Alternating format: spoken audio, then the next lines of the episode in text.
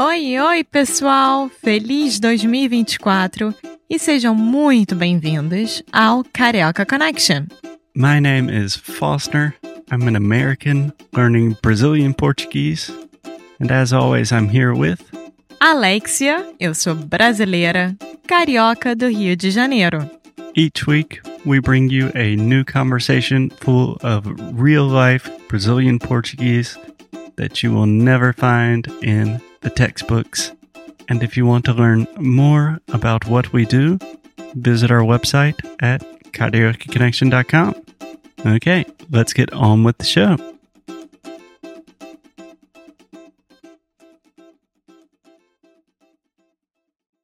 Não, claro, o Panamá não- não- nunca foi pra uma Copa. Primeira vez que o Panamá ia pra Copa. A Tunísia não ia há 40 anos, porra. Então, assim, não é como se eles foram pra aquele jogo e, e ainda tiveram a sorte na chave do último jogo ser contra a Bélgica, nem o primeiro, nem o segundo. É. Ou seja, eles foram pro jogo de comadre no último jogo, né? Jogo de comadre. É muito boa essa expressão também, João. Eu tô adorando isso, porque tem coisas que, óbvio que eu sei a- a- as descrições, eu sei falar, mas são coisas que eu não falo no dia a dia e você fala muito, muito. Eu falo muito em gíria, isso é um- uma observação que já me fizeram já na minha vida. Quantas vezes? Várias. Várias vezes. Mas jogo de comadre é basicamente tipo. Eu acho que tem uma expressão em inglês similar, não tem? Tipo. Old maid. Tipo, era uma coisa como se fosse assim, tipo, Old Maiden's Game. É assim, é como se fosse duas senhoras que combinam um jogo. E é aquela coisa assim, imagina duas senhorinhas no final de tarde jogando um... cartas, jogando um baralho, mas nenhuma quer ganhar, só pra passar o tempo e se divertir, sabe? É tipo isso, é uma pelada. É, é uma pelada. É quando você joga algo por diversão, mas sem ligar pro resultado. É, basicamente. É isso, exatamente isso. É muito. Jogo de comadre. Tem que se pegar explicando expressões que você usa na sua vida inteira. Não, é, é. Mas isso é um trabalho que a gente faz em todo episódio. E aí, às vezes, quando eu tô. Às vezes não. Quando eu estou fazendo as transcrições dos, dos episódios, eu vejo, um, o quanto às vezes eu falo enrolado. O quanto às vezes eu falo coisa errada, tipo mania de linguagem. E expressões também que eu sempre falo. Então, eu fico assim, gente, eu preciso mudar. eu preciso você meio que evoluir. É curioso se você ouviu falar, de fato. Eu fiz umas gravações lá pro programa também, que tinha meu áudio, assim, quando eu ouvi, eu ficava tipo, cacete, velho. Aliás, as pessoas conseguem assistir o programa ou não? Olha, talvez no exterior não, porque pela mesma dificuldade quando eu falei pra você assistir, né? Eu acho que o como é um programa que foi do Sport TV, Globosat, tem, tem o tal do problema do Globoplay um- no exterior. Eu não sei quem tem acesso aí a, pacotes no exterior de, da Globosat, Globo, de repente consegue ver. Chama Zona Mista o programa. Zona Apesar mista. Estar Ele vai estar um pouco datado, porque, enfim, ele foi feito muito em cima do que aconteceu no dia na Copa, né? Mas Mas é bom essa- porque é pra vocabulário e assim, se as pessoas realmente quiserem muito assistir, baixa um VPN brasileiro, que aí consegue. Então, eu eu sou horrível com VPN, eu tenho que admitir isso, mas as pessoas são boas, então. Mas olha só, se você tivesse que pensar numa final ideal tirando o Brasil, quem que você gostaria de ter visto jogando na final? Cara, no fundo a Alemanha. A Alemanha tem uma boa seleção, é um bom time. Eu gostaria de ver por questões, assim, por questões passionais sem lógica, Portugal, porque meu pai é Claro. português, eu tenho uma ligação forte com Portugal, inclusive eu achei que Portugal fosse ficar em terceiro, eu botei no meu bolão.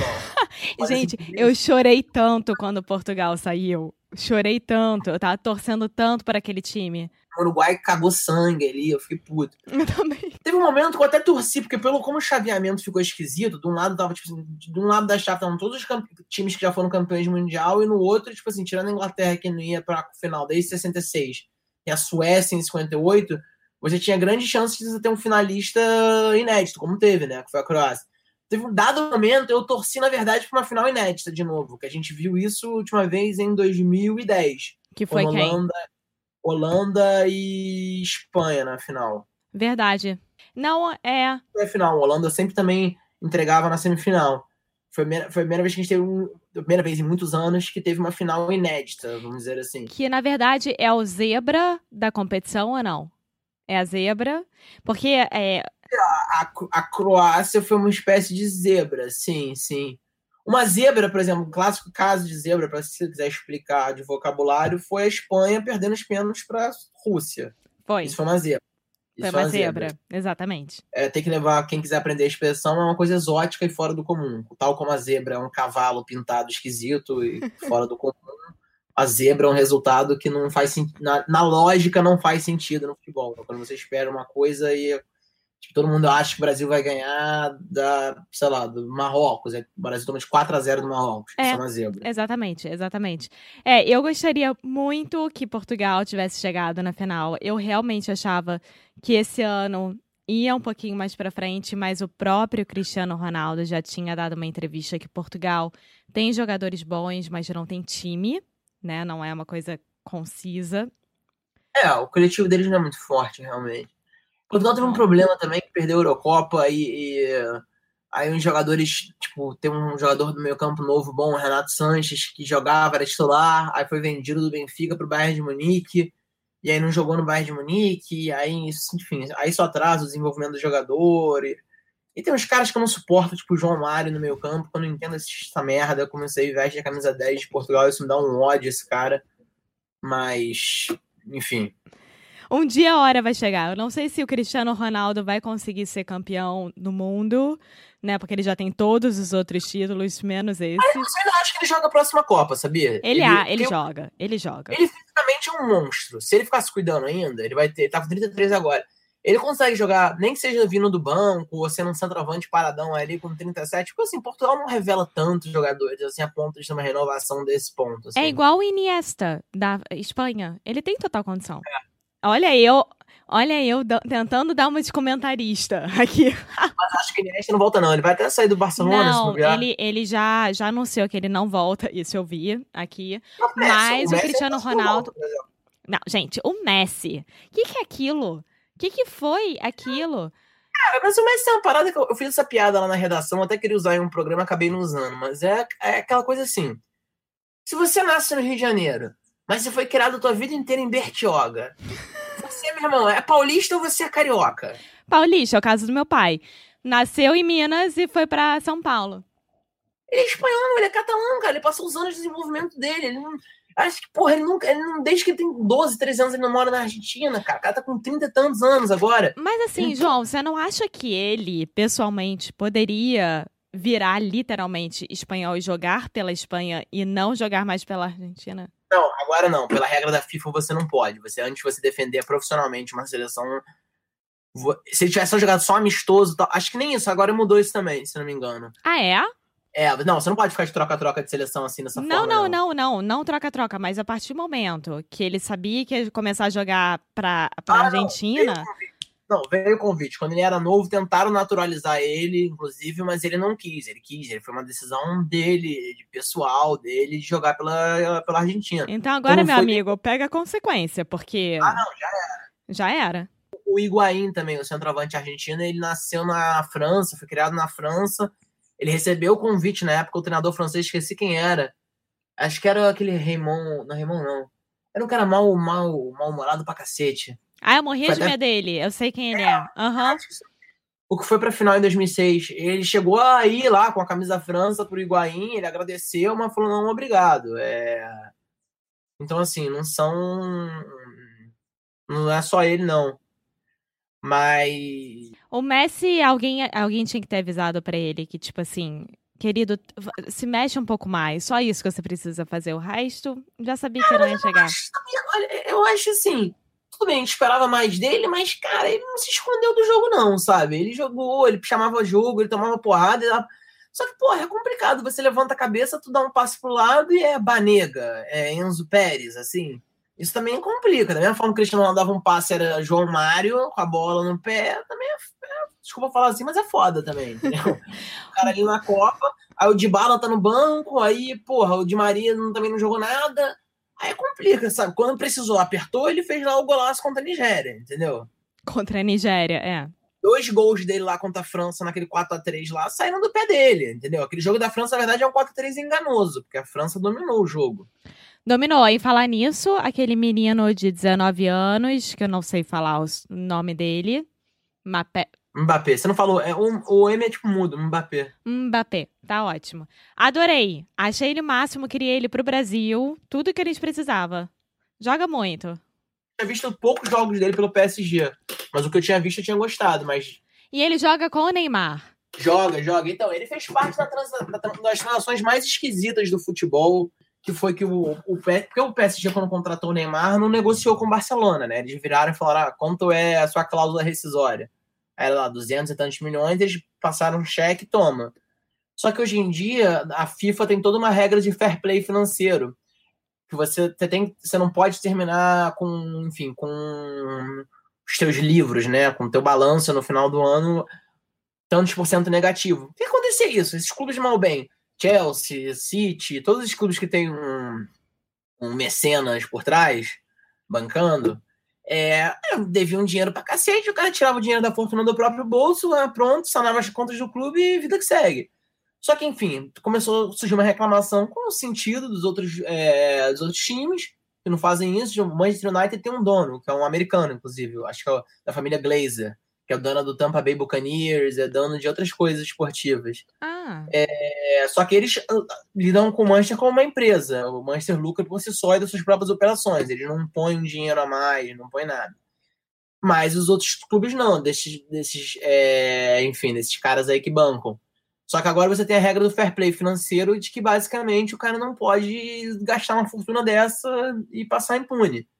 Tanto que o, o, o PSG recebeu agora a, a sentença do julgamento do fair play financeiro deles, que é eles vão ter que vender 80 milhões de euros, 80 ou 70, não me engano, agora não lembro, em jogadores. Aí isso aí, assim, se eles conseguirem vender um, se eles conseguirem vender um de Maria só por 80, ótimo, mas senão vão ter que vender 3, 4. Tanto que na época eles venderam o Matuidi, que é titular do meu campo da França, e foi para Juventus, porque para poder ter espaço para o Neymar, espaço financeiro para o Neymar vir. E aí o que, que eles fizeram? Como eles já tinham gastado essa, essa verba no Neymar e não podiam, no fundo, só passar o cheque e trazer o Mbappé, que já era destaque pelo Mônaco, eles fizeram um acordo de comadre com o, o Mônaco, em que eles viraram para o Mônaco e falaram assim: ah, toma aqui, sei lá, agora eu esqueci o valor também. 10 milhões de euros por um empréstimo dele por uma temporada. E aí botaram que quando você faz esses contratos, você põe a porrada de cláusula, né? Geralmente assim, ah, se o cara fez tantos gols no ano, eu te pago mais 5 milhões de euros a mais. Se ele foi campeão, eu te dou tanto. Se ele jogou tantos jogos como titular. e assim vai indo. É, aí o nego botou uma cláusula assim: ah, se ele jogar 10 jogos como titular, o PSG é, é obrigatoriamente. É, é, é compulsório que a gente tem que comprar ele, entendeu? O nego, tipo, e ele jogou 10 jogos logo de cara. Então, assim, PSG já vai pagar, e um valor já pré-acordado. Então, assim, o PSG vai pagar nele cento e tantos milhões. Já, já tá definido isso, entendeu? E a única contratação deles para esse período agora vai ser ele. A não ser que eles vendam mais gente. Assim, é, É muito enfim, louco. É muito louco. Bom, João, já temos, acho que, dois episódios. Senão vai ser um muito longo aqui. É, eu vou deixar bem claro que é um episódio para avançados em português. Ou não vai dar certo. O pessoal vai escutar e falar: Alex e o Focha ficaram loucos. Mas. Mas foi ótimo te receber no Caraca Connection. E eu tenho uma última pergunta. Quando quiser, de novo, tô aí pra falar. Pode deixar. É, última pergunta. Se você tivesse que dar uma dica do tipo, saindo do lugar comum, visitar o Cristo, Parque Lage, o que, que as pessoas têm que fazer no Rio? No Rio? Olha, tá aí uma coisa que eu não tô preparado pra essa pergunta, sinceramente. Agora você me pegou é, prevenido. Ó, o meu, a minha dica é ir visitar Paraty. A Pedra do Sal, samba ali. Pronto. Pedra do Sal, escutar um bom samba. Segunda-feira, toda segunda-feira. Então, quem quiser, estiver É o vindo. lugar que nasceu o samba mesmo. É ali que é o lugar onde tiveram as primeiras rodas de samba, onde o samba se formou. Exatamente. E esse é um outro episódio que a gente ainda vai gravar sobre a Pedra do Sal. É uma boa lembrança também, que é um lugar que eu nunca fui, que eu preciso ir um dia. Eu fui tem anos, eu tenho que voltar lá, na verdade. Pois é. E, enfim, então queria te agradecer. Muito obrigada. Não, obrigado você aí. Gostei, gostei da experiência. Participar Sim. de um. Podcast é muito legal. Então é isso, gente. Então, vejo vocês no próximo episódio e tchau. Beijo, tchau, tchau, gente.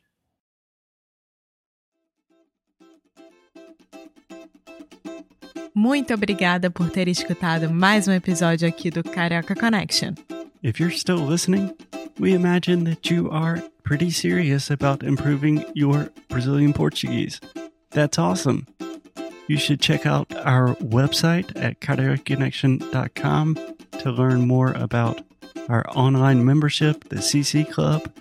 Some special students get personalized coaching with me and Alexia.